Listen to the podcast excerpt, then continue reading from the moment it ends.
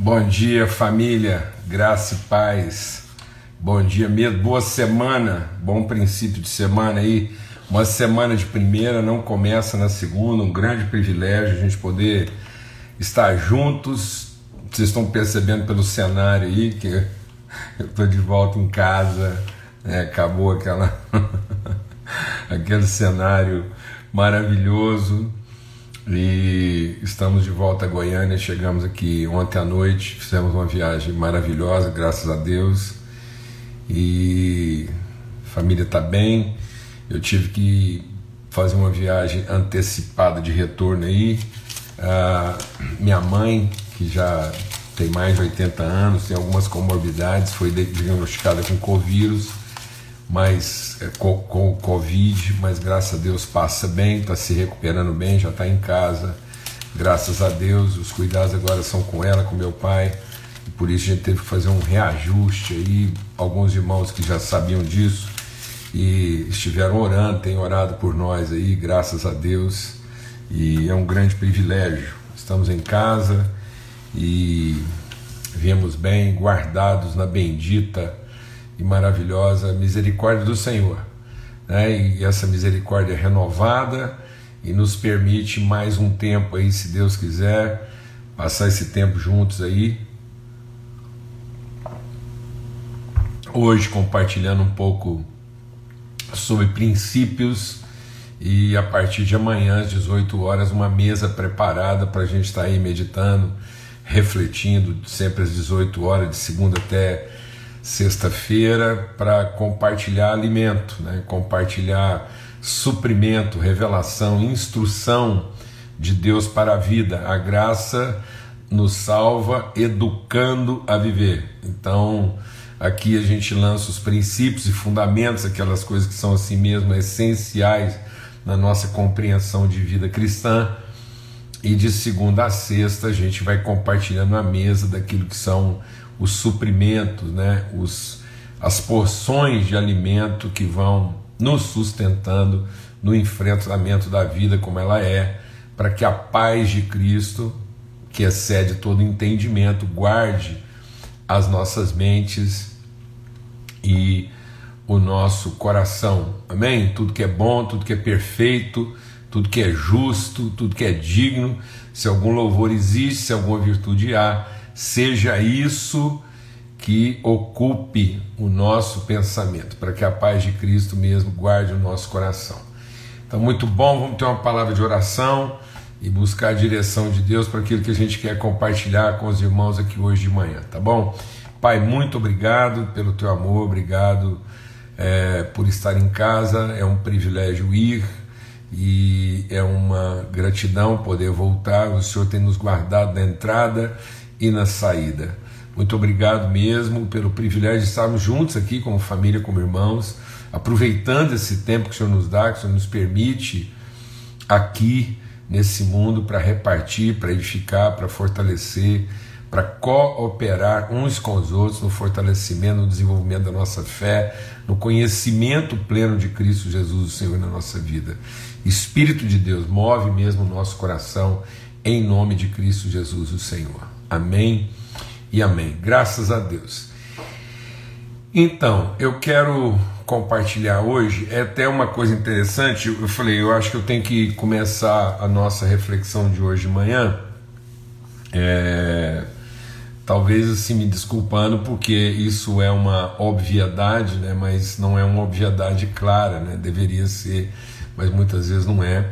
Eu quero compartilhar hoje sobre o princípio da cruz o princípio da cruz na vida do cristão. Né?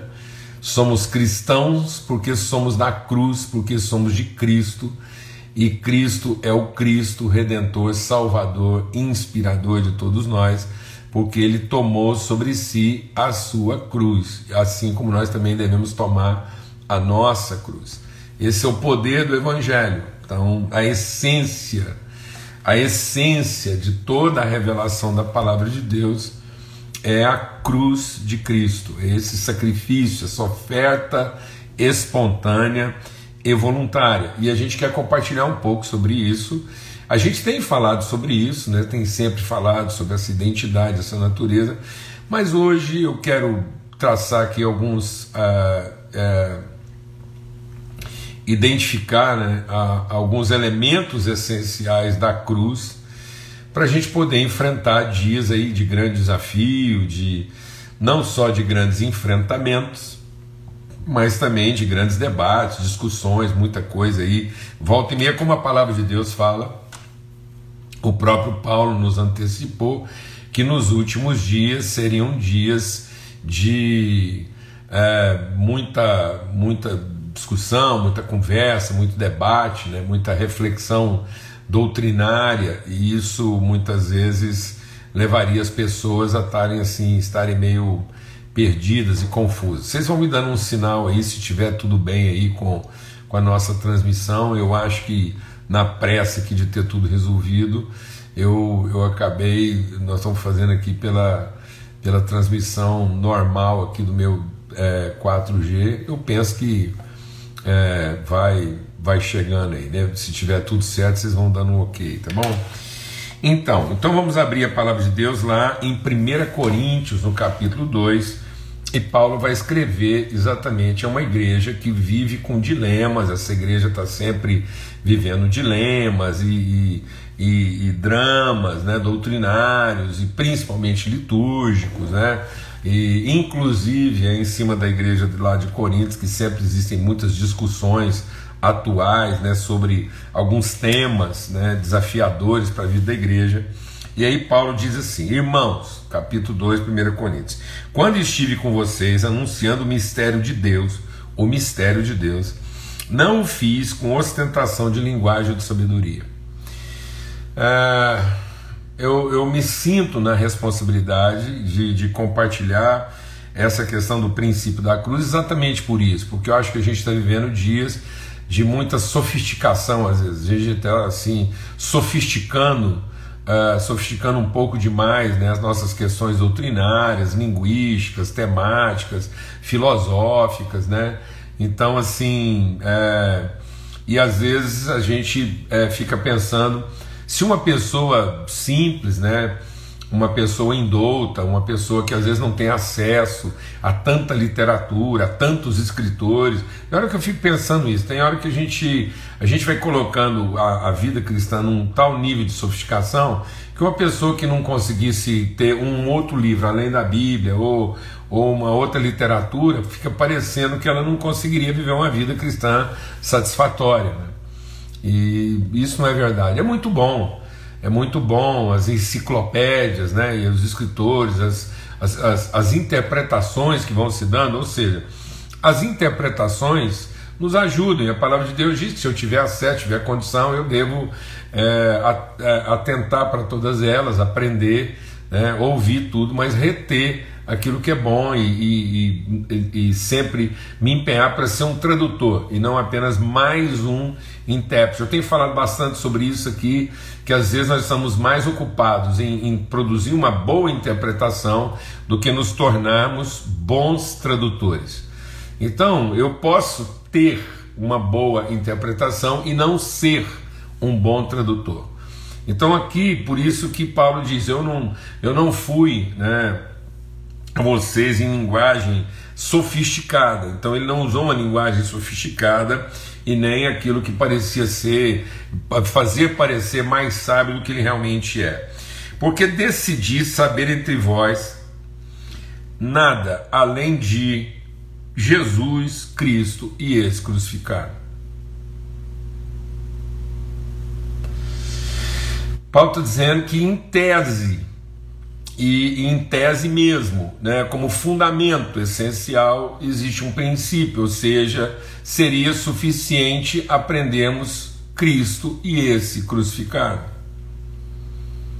Nós não vamos resolver, é, é, nós não vamos resolver a vida é, é, é sofisticando né, nossos tratados sociológicos, teológicos, é, filosóficos, científicos. O que vai trazer o homem de volta à sua identidade, à sua verdadeira vocação na vida, Então, onde está a nossa vocação como gente, como ser humano? O que torna, o que torna o homem homem de verdade? O homem no humano ser? A cruz de Cristo. E, e, é isso que Paulo diz aos Filipenses. Nós meditamos bastante sobre isso quando ele diz: tenham em vocês o mesmo sentimento, essa, essa, essa caminhada espontânea, no sentido de fazer crucificar a mim mesmo em favor de trazer conhecimento ao meu irmão. E não crucificar o meu irmão para que ele me entenda. Fala devagar. O grande segredo da vida é o que, que eu posso sacrificar de mim mesmo em favor de levar conhecimento ao meu irmão. E não como é que eu posso sacrificar meu irmão para que eu me faça entendido. Então, muitas vezes, em nome da nossa interpretação, nós estamos sacrificando as pessoas e as suas relações, em lugar de fazer todo tipo de sacrifício para levar conhecimento de amor verdadeiro às pessoas. E isso envolve tudo na nossa vida. Isso vai envolver todas as questões. Esse, essa transformação da volitude, essa transformação do entendimento. Resolve tudo, resolve casamento, resolve empresa, resolve relações íntimas, resolve tudo. Porque na verdade, muitas vezes a gente está escravizando as pessoas na expectativa de realizar nossos projetos pessoais, nossos ideais humanos, fizemos do nosso ventre o nosso Deus e não queremos nos sacrificar em favor deles. E ele diz: esse, ele, isso esteve oculto.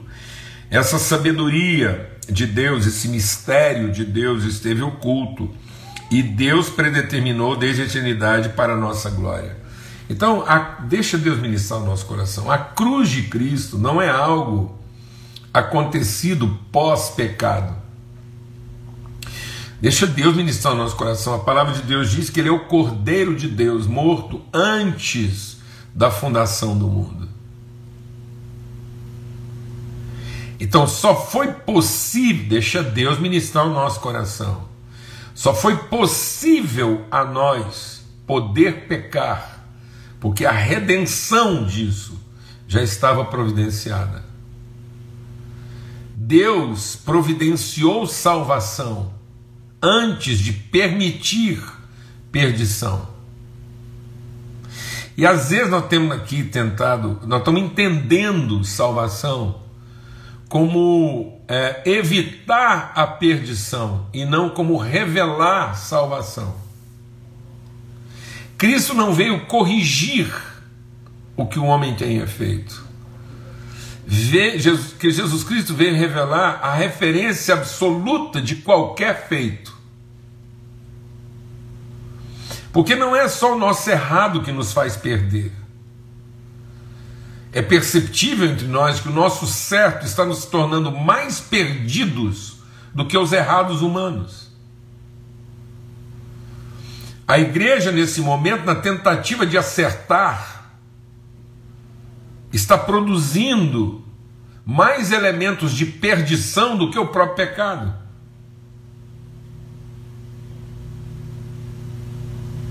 Talvez nós já estamos vivendo aqueles dias, como nos dias de Jesus, em que uma prostituta numa praça causa menos dano do que um erudito com as suas pregações.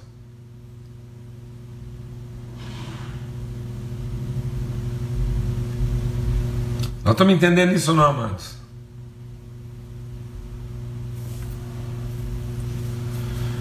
Em nome de Cristo Jesus. Então, e aí Paulo vai seguir. E foi em fraqueza e temor e grande temor que eu estive em você, entre vocês. Então Paulo entra para revelar o mistério do evangelho em fraqueza, em fragilidade. Não é em fraqueza no sentido de falta de convicção, mas em sensibilidade. Paulo vai nos ensinar aqui com profunda sensibilidade. Ou seja, ele, ele tem a pele sensível ele tem a pele é, pronta para o contato, para que, o que aquilo vai causar na relação com os irmãos. Então Paulo não entrou blindado. Paulo não entrou encoraçado dentro dos seus pensamentos. Muitas vezes hoje os nossos debates, as nossas reflexões de vida, elas, elas não são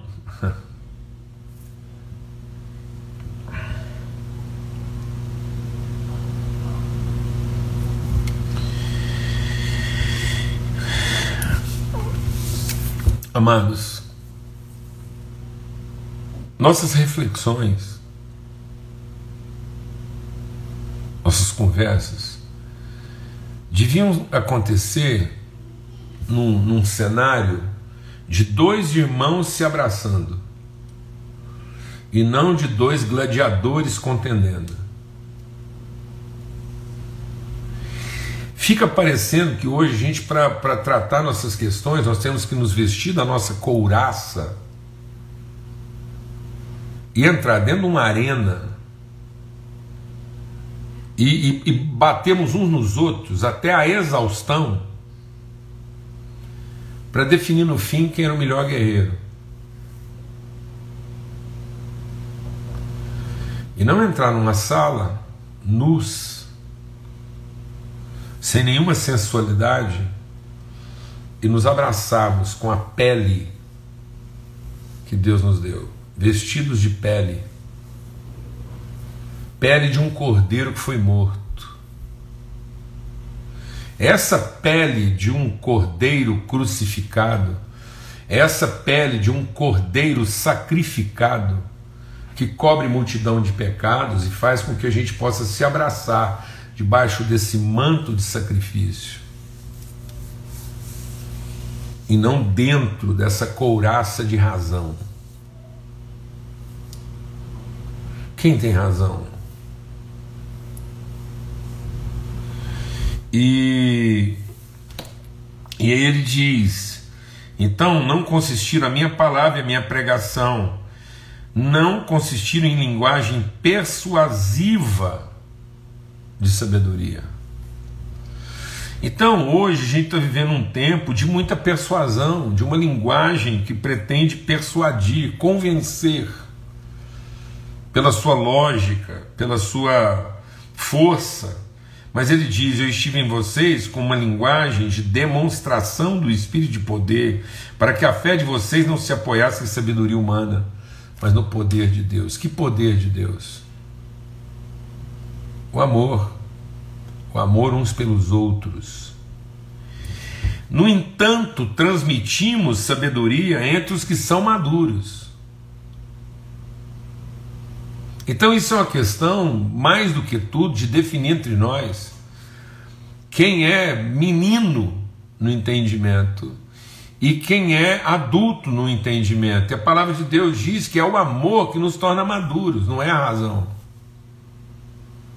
A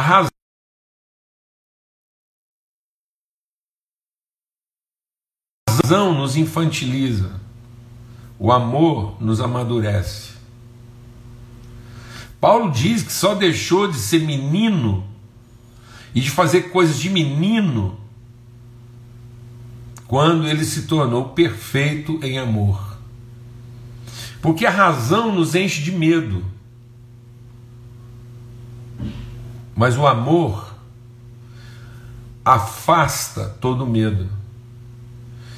Quem se enche de razão tem medo de não ter razão. Ou de não estar com a razão. E o que, que vai nos proteger, amados? É o abraço da pele de quem se apresenta voluntariamente para o sacrifício. Não é a couraça do gladiador que vai nos salvar. É a pele do cordeiro. Então é de arrancar o couro mesmo, mas e não de salvar o couro.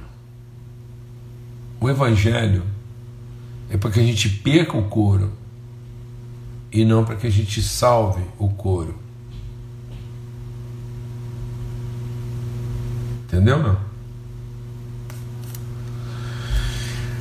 Então, no entanto, transmitimos que são maduros, não porém a sabedoria deste mundo. Então não é a lógica racional, não é em cima.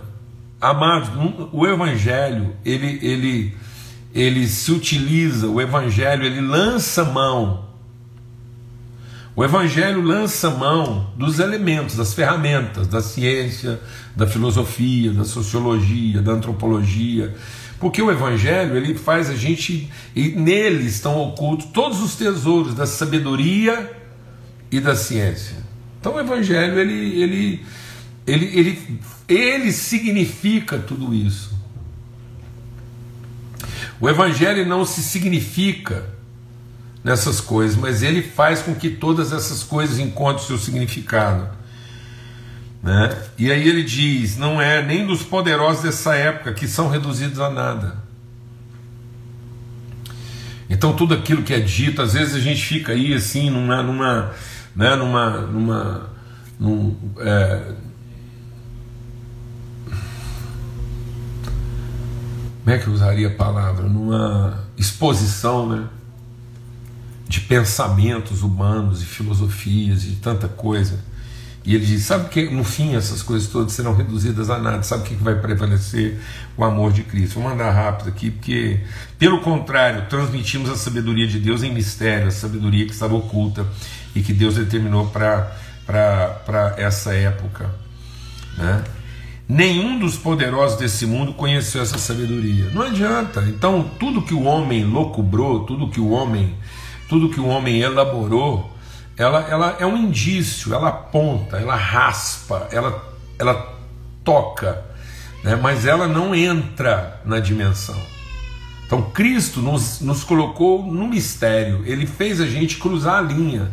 Então, tudo que o homem produz é muito próximo da verdade, mas não é a expressão da verdade, porque é a observação e a interpretação de quem observa. Então toda a ciência humana ela não é baseada em conhecimento no sentido da relação. Um homem sabe tudo de um, de um golfinho, mas ele não sabe o que é ser um golfinho. Então tudo que o homem produz do golfinho é fruto de observação, comparação e dedução. Então a ciência humana observa, compara e deduz, mas ela está do lado de cada da, da linha. Ela não transpõe, ela não transgride, ela não sabe o que é ser como tal. Ela observa, então ela olha para Deus, ela olha para a espiritualidade, ela olha para a alma humana. O homem que estuda o homem na ciência não sabe o que é ser o homem. Ele tem expectativa, então, na sua ciência, ele observa o que o homem poderia ser, compara homem com homem, conclui como é que esse homem poderia ser. Mas em Cristo Jesus nós sabemos o que é ser o homem.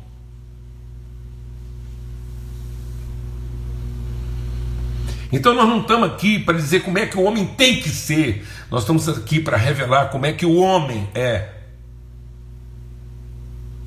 O que é ser o homem e a mulher de Deus. E não dizer para todo mundo como é que esse homem e essa mulher tem que ser. Cristo não veio dizer para nós Cristo não disse para ninguém como é que cada um tem que ser. Ele revelou como é que é ser um filho de Deus. E sendo um filho de Deus, ele amou até o fim, foi à cruz em favor dos seus irmãos. E lá estava o homem. Sabe onde é que você pode encontrar o homem, a mulher de Deus, na cruz em favor dos seus irmãos. É ali que está a glória. Alguém que não tem medo de ir até o fim em favor das pessoas.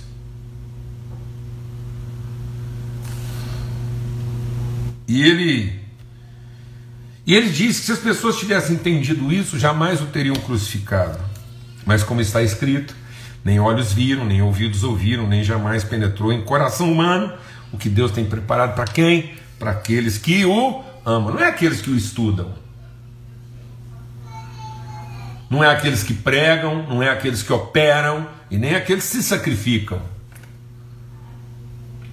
Não é o sacrifício que eu faço tentando corrigir o que está errado, não é os milagres que eu opero mostrando o poder que eu tenho, e nem a dialética que eu revelo mostrando o quanto que eu sei.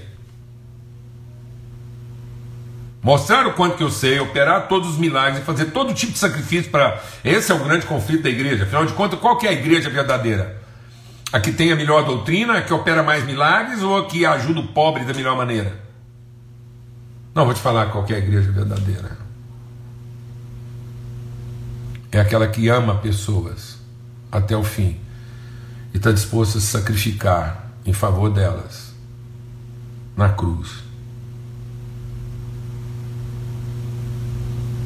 Ser crucificado em favor das pessoas. Porque é isso que Jesus vem mostrar. Que só é filho de Deus quem é Cristo. Só vai trazer salvação para o mundo quem é corpo de Cristo. Só vai revelar o coração de Deus ao mundo quem tem mente de Cristo. Só, só vai saber viver de forma madura e ser igreja quem tem espírito de Cristo. Então tem que ter corpo de Cristo, tem que ter alma, mente de Cristo e tem que ter espírito de Cristo, tem que ser Cristo.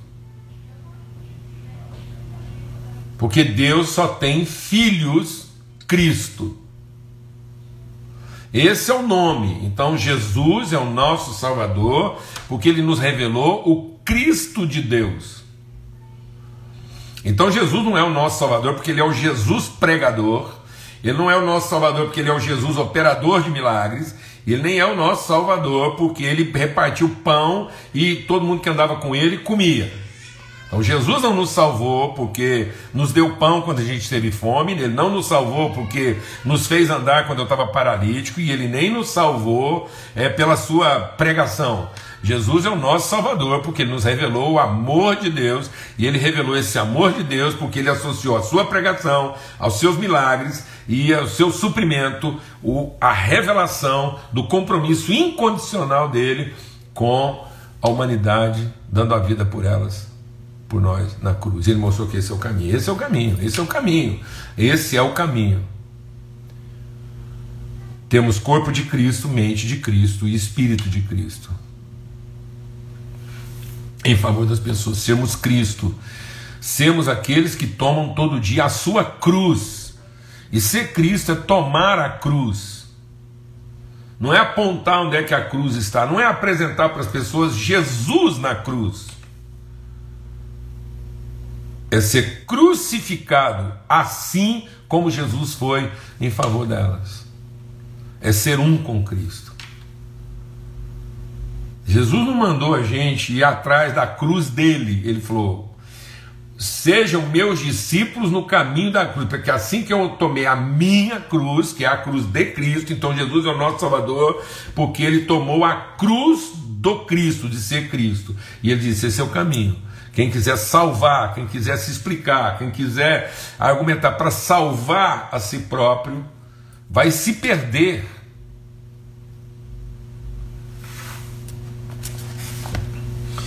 Vai se perder, porque o caminho não é tentar se salvar, o caminho é se perder em favor dos outros. E nós não temos recebido o espírito desse mundo, e sim o espírito que vem de Deus, para que conheçamos o que por Deus nos foi dado gratuitamente. Vou parar por aqui. Esse espírito de ser Cristo, de, de cruz. Eu queria parar aqui para brevemente dizer algumas coisas sobre a cruz, o princípio da cruz. Primeiro, que cruz só é cruz quando ela é injusta. Amém? A cruz só é cruz se você estiver sofrendo injustamente, porque se ela for justa, ela não é cruz, ela é punição. Então nós temos que saber sofrer a injustiça para entender que a nossa oferta é espontânea. Nós não vamos ser crucificados porque estamos sendo obrigados a isso. Não. Então, por isso que a palavra de Deus diz: quando alguém mentindo disser alguma coisa contra você, você não tem que achar ruim, você fica alegre.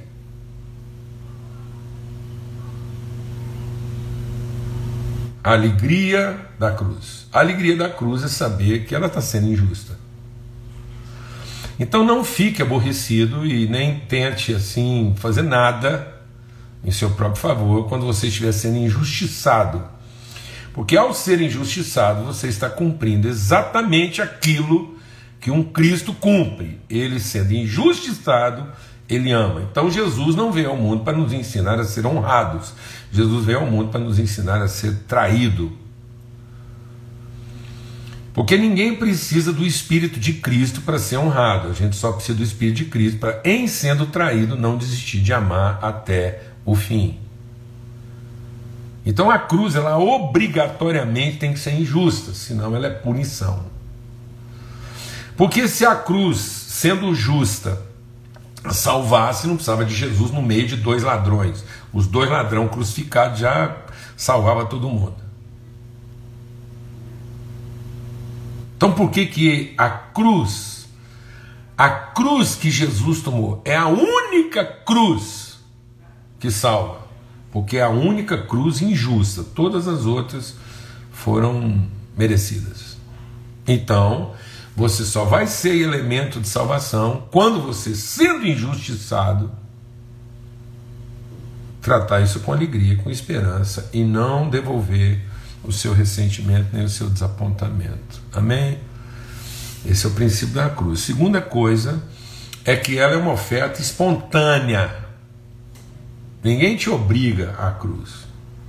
Você voluntariamente vai para ela. Você poderia até pedir que Deus te poupasse, porque foi isso que o capeta, Jesus falou assim, o capeta falou assim para Jesus: olha, o dia que você estiver apurado, vai lá no alto de um templo e peça para Deus te proteger das decisões que você tomou. E não, a cruz é a plena exposição. E é uma exposição voluntária. Então nós não temos do que reclamar, porque nós estamos nisso, porque nós decidimos ser Cristo. Glória a Deus. Então ela ela obrigatoriamente tem que ser injusta e ela obrigatoriamente tem que ser tratada com alegria e gratidão. Em nome de Cristo Jesus, porque senão sua oferta não é voluntária. Se você murmurar, se você lamentar, se você se deixar da cruz, é porque você está observando o fato de que ela sendo injusta, você preferia não estar tá naquela situação e aí você vai enfrentar isso com desapontamento. Então, ela sendo injusta, ela vai ser tratada com alegria. E por último é o seguinte: a cruz que salva é entre dois ladrões então só existe um tipo, deixa Deus ministrar o nosso coração. Só existe um tipo de ser humano a ser salvo. Só tem uma espécie de ser humano. Ladrão. Todo ser humano, depois do Adão, todo ser humano depois da queda é ladrão e salteador. Por que, que todo ser humano é ladrão e salteador? Porque ele está vivendo de acordo com o espírito desse mundo, e o espírito desse mundo é anticristo. E o anticristo, ele veio para matar, roubar e destruir. Então, todo ser humano guiado, o espírito do anticristo. Então, o Cristo está entre. O, o Cristo está envolto, ele está envolvido, ele está cercado desse espírito anticristo. Esse espírito anticristo é ladrão. Então eu, você, antes de Cristo, nós somos ladrão, ladrão. Sabe por quê? Porque nós fizemos do nosso ventre o nosso Deus. Então a gente quer roubar, tomar, tirar. Então até aquilo que a gente faz para agradar, bobagem, aquilo é só uma sedução, é baba de jiboia. Essa coisa que o homem sem Deus, ele é baba de jiboia, ele elogia, canta, faz serenata, dá flor, mas o fim dele é pá! Atrair até roubar, tirar. Tirar do outro a vida. A gente diz que ama, diz que gosta, mas no fundo a gente quer satisfazer o vento, é ladrão. Agora, dentro dessa espécie ladrão, onde Cristo está crucificado, Tem dois tipos de ladrão: o que arrepende e o que não arrepende. Entendeu? Tudo ladrão. Todos nós. Todos nós, sem Cristo, eu e você, sem Cristo, ladrão. Mente para seduzir, engana, faz o que for preciso para tirar dos outros, para ser reconhecido, para ser bem sucedido, para ter poder, para ter controle. Tudo, todos nós, sem Cristo, ladrão. Ladrão de sentimentos, emoções, atenção, respeito, tudo. Para satisfazer nosso ventre. Aí, nesse mundo ladrão anticristo, se levanta um Cristo para salvar um único tipo de ladrão, do, de todo mundo que é ladrão. O que se arrepende.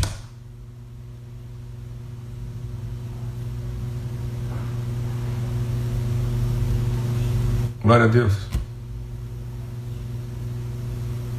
Só isso. Cristo é para oferecer a oportunidade para que o ladrão se arrependa. E imediatamente, imediatamente, esse ladrão arrependido, ele entra no paraíso.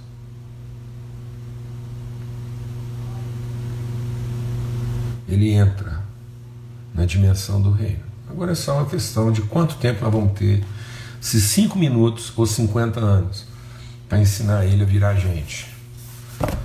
Mas ele está salvo. Porque se arrependeu.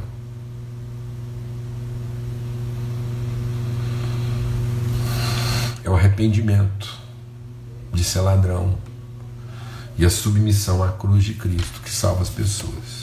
Depois, se a gente tiver tempo, a gente vai ensinando elas a ser gente. Alguns vão ter tempo, outros nem tanto. Mas entraram. Ainda que sem tempo de mostrar para pessoas a nova pessoa que elas são. Mas talvez elas não precisem de tanto tempo assim para mostrar que foram transformadas de ladrão em Cristo porque a primeira palavra delas vai ecoar no nosso coração. Uma única palavra. Aquele ladrão teve a chance de dizer uma última palavra: Lembra-te de mim. e sabe, todo Cristo lembra dele. Até hoje. Aquele ladrão é lembrado. Ele é uma memória de Cristo. Amém? Em nome de Cristo Jesus, o Senhor, uma boa semana. Uma semana crucificada, alegre, cheia de esperança, sem ranço, sem mágoa, sem ressentimento, sem explicações, sem, sem amargura uma semana de esperança, de vida, de entrega, de disposição, de fé, de confiança, de trabalho, uma semana de trabalho. Uma semana em que hoje nós sabemos que já estamos com Cristo no seu reino. Uma boa semana. Haja o que houver, venha o que vier essa é a vitória que vence o mundo, a nossa fé. A fé de que nós somos Cristo. Nós somos da cruz. Por mais louca que pareça essa pregação, ela não está fundamentada na eloquência, ela não, nós não precisamos de tantos argumentos para revelar a cruz. Em nome de Cristo Jesus. Paz sobre a sua vida. Que o amor de Deus o Pai, a graça bendita do seu Filho, a comunhão, o Espírito de Cristo, a comunhão com Cristo, a consolação de ser Cristo, seja sobre todos, hoje, sempre, em todo lugar. Forte abraço, até amanhã, se Deus quiser, meus irmãos em Cristo. Forte abraço.